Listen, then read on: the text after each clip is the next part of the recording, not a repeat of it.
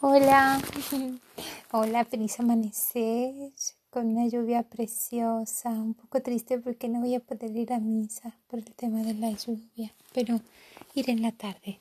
Pero bueno, eh, eh, estando en misa pensaba que en un objetivo que tengo y le pedí a Dios que me asesorara. Entonces, eh, cuando estaba terminando mi rosario, de hecho otra oración que no era el rosario,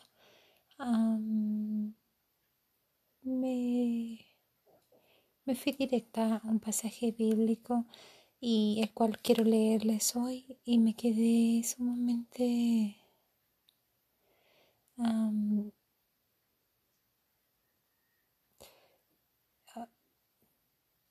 como meditativa, como me impresionó porque eh, fue una respuesta a una situación que leo entre líneas, una situación personal en la que básicamente estoy como experimentando. Entonces me, me, causó una, una ternura muy grande de, de, de, la guía tan inmensa que el Espíritu Santo nos puede hacer. Es, impresionante como, como eh, si le pedimos la bendición del discernimiento en el Espíritu Santo para poder digerir la palabra, la Biblia, nos guía, nos dice, nos dice la importancia de la congruencia al recibir la sabiduría, eh, que es la palabra de Dios, que es la Biblia. Entonces me quedé como abrazada en la respuesta y muy impresionada. Entonces el pasaje bíblico es en Eclesiastés 1 del versículo 13 al 26. Dice, vi que la sabiduría aventaja la locura tanto como la luz a la oscuridad. El sabio tiene los ojos abiertos, mientras que el tonto camina en la oscuridad. Pero también sé para todos no hay más que una misma suerte. Me dije, si la suerte del insensato es también la mía, que he ganado con mi sabiduría, y también en esto he visto que uno se afana por nada, pues a la larga no se acuerdan más del sabio que del tonto, y si todo recuerdo ha de perderse en el futuro, ¿cómo hablar de sabiduría y de locura? Y encontré la vida detestable. Para mí todo lo que se hace bajo el sol es un mal negocio. Todo se nos escapa, se corre tras el viento. Me puse a detestar todas las molestias que me había dado bajo el sol, puesto que debo dejarlo todo al que vendrá después de mí. Quién sabe si será sabio o insensato, pero él será quien recogerá el fruto de mis trabajos bajo el sol en los que empeñé a la vez mi sabiduría y mis preocupaciones. Así es como todo se nos escapa. Comencé pues a arrepentirme de todo aquello por lo que me había afanado bajo el sol.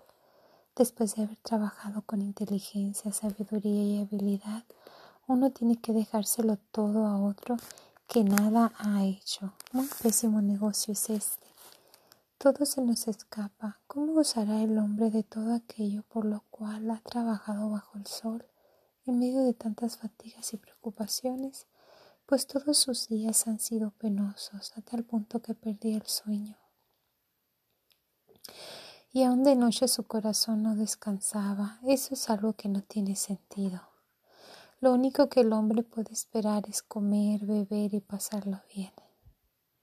Pero he visto que también en eso está la mano de Dios, pues ¿quién puede comer o beber si no es gracias a Él? Dios da a quien quiere la sabiduría, la ciencia y la alegría. El pecador tendrá la carga de amontonar y de enriquecerse para que todo pase a manos del que agrada a Dios. También allí habrá decepción, se habrá corrido tras el viento. muchas de las veces inconscientemente tenemos preocupaciones eh, y, y no nos llevan a nada. O sea, al final eh, el aprender a, no afanarnos es el, el, aprender con la gracia de Dios sobre la importancia del desapego, teniendo un claro entendimiento de lo que son nuestros deberes y, el poder ofrecer nuestros, nuestras obras a, por la bendición. En mi caso yo pido, le pido mucho a Dios que, que bendiga mis actos, sean sencillos o sean profesionales o sean de intención o sean incluso ideas o proyectos importantes o incluso hábitos. Porque ah, en mi caso entendí que no es no no puedo no puedo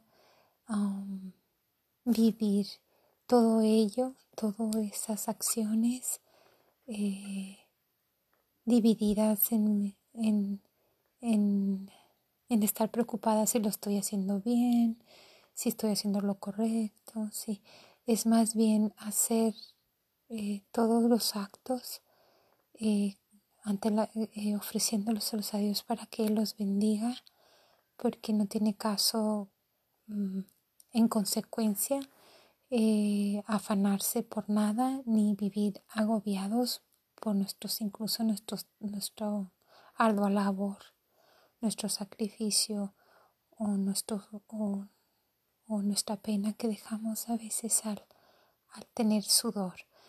Básicamente, eh, lo que con lo que me queda en mi corazón es como que es, e, e, es importante y es lindo eh, saberse dejar orientar por la palabra de Dios porque nos da mucha claridad. Nos es, yo se me hizo muy interesante porque para mí fue como entre leer una experiencia de mi presente que me está enseñando. Es como una didáctica perfecta. Dios me guía, o sea, es como mm, mm, tengo un contexto que es mi realidad, mi vida cotidiana, mi experiencia personal, mi, mi, mi, partida para el crecimiento a través de vivir, a través del aprendizaje. Y por otra parte está el, ofrecimiento que el Espíritu Santo me hace al, al, al poner la palabra de Dios en mi entendimiento. Entonces me quedé como, como muy sorprendida, pero aliviada, aliviada porque, porque sé que con la bendición del Espíritu Santo, cada esfuerzo, por pequeño que sea, uh, como decía Santa Teresita de Jesús, eh, ante los ojos de Dios eh, nada es pequeño. Ok, entonces eso, un abrazo y bendición.